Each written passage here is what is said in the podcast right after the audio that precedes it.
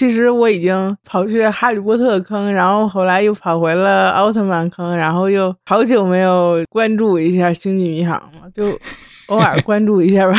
那就反过来说，就是《星际迷航》这个老 IP 最近没有什么吸引力，不思进取。嗯，对对对，我这个刚才跟深思说了，我说这四集看完了之后，就就是一点儿嗯，记忆都没有，都忘光了，刚看的都忘光了。嗯，怎么说呢？就是这个四集吧，它是还是风格还是上一季的那个风格，对，然他的无后也厘头风是比较格是还在的。对啊，但是故事差了点故事没有就是什么意思。故事不是我哎呦，我觉得看这种短的这种动画片，不要看故事了，真的，我们就看个好玩就好了。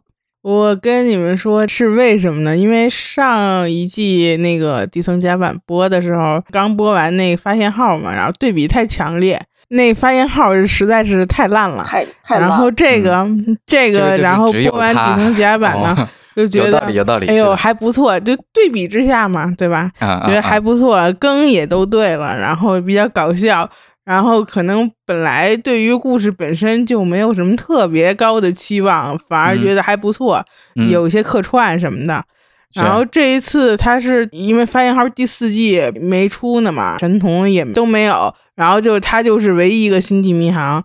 这样的话呢，一看就是，哎呀，梗还是有，然后搞笑风格还是那风格，画风也还是那画风，也有客串，对吧？但是就是觉得确实少了点什么，就有有一些无聊，嗯，可能就是因为没有对比吧。可能我的期待值已经，就是我已经习惯了他这个呃无厘头的搞笑风格，而且你们还记不记得我们在第一季的结束的时候，其实也有讲到这个问题，就是他总共才二十多分钟，你没有办法去讲一个比较完整的，而且还故事性比较好的、有头有尾的一个故事，所以我就已经对他的故事性的要求已经降低了。现在我就是看个乐。如果是以这样的心态来看的话，我觉得现在的已已已经满足了我。关键是它是什么？它是这个剧本身好像就不是就是走主线那种吧。然后嗯走主线的那些每集只有二十多分钟的剧，比如说你们应该听说过今年的奥特曼特里迦是吧？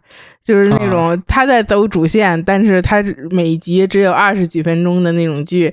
完了就是前几集吧，就是光顾埋伏笔啊什么乱七八糟，因为它有主线。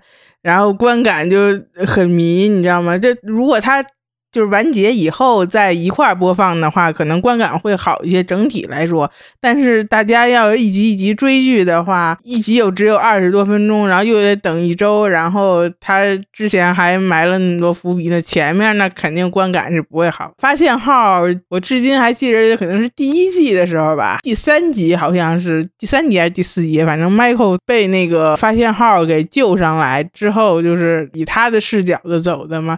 然后就是整个人观众就是因为要带入他的视角，所以整个人都很迷惑，就是呃，这到底是干什么呀？就是他那个叙事啊，还是有点问题。嗯嗯嗯，其实要我说的话，我觉得发现号这个就很典型的表现了一个，就是说大家觉得就是续集不求高出最开始那一步的那个水平，就能保持水平就很不错了。哎，其实我觉得那个底层甲板第二季，就像我说的，已经做的还可以了。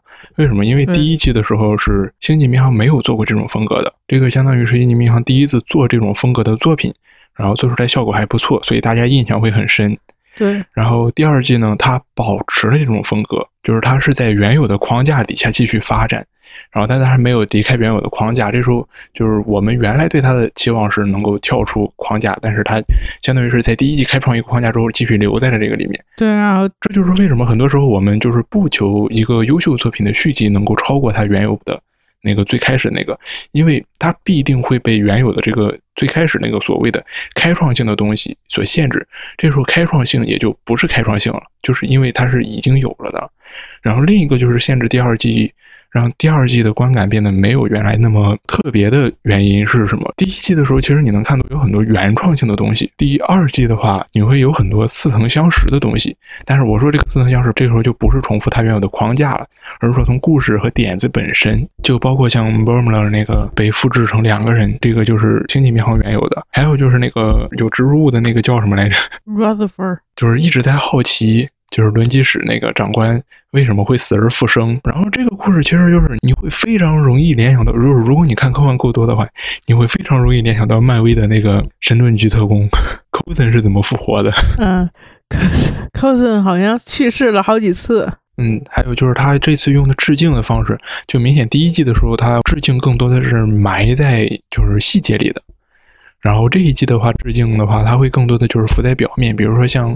第二集应该是第二集，他就直接把天际里面那个，呃，说话永远是引用典故的那个种族，就直接把这个拿来作为一个主要角色放在这一集里面讲了。我其实对这个种族的船员很感兴趣的，然后结果他只出现了一集，后来好像就没有什么戏份了。我还以为他是一个常驻呢。对，因为这个就是很明显的一个致敬集，就是用 TNG 里边那个种族的那个形象。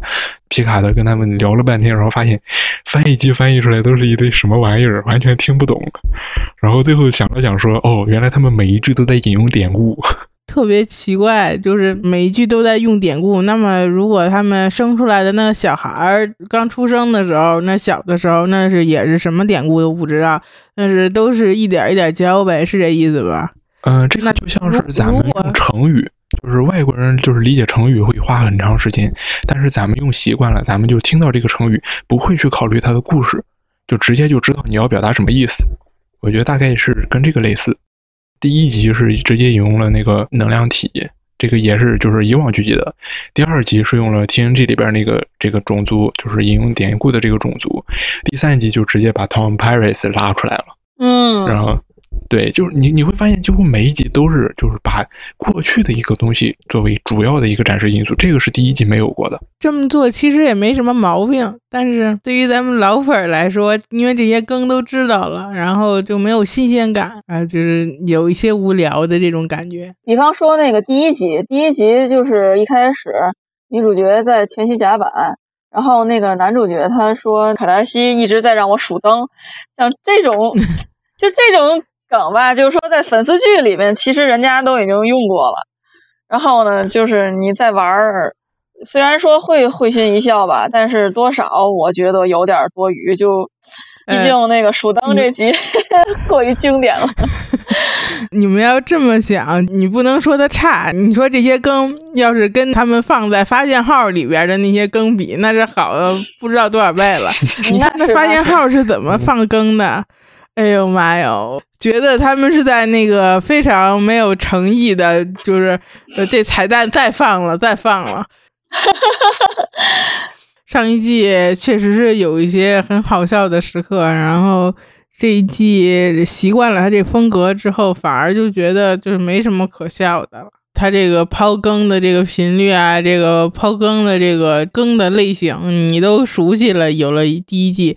然后第二季之后就是没有什么令人惊喜的意外的表现，之后你就有点笑不出来了。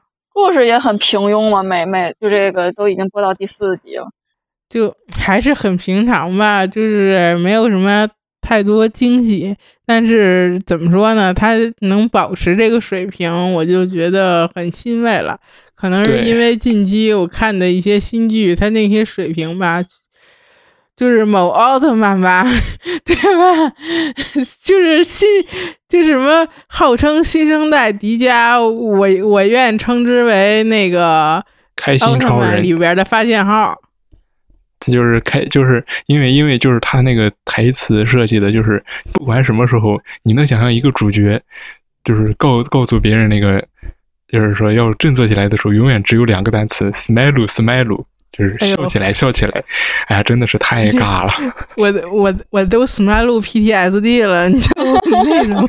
就就因为这个单词，大家都现在都管它叫开心超人。近几集还好，没怎么重复这些口头禅了。就前两集、前几集真的是就是哎呦妈呀，一集重复好几遍，然后没别的，就是甭管对手戏，就是别人正在说什么，然后他就是万能的回复，我都以为他是 AI 了。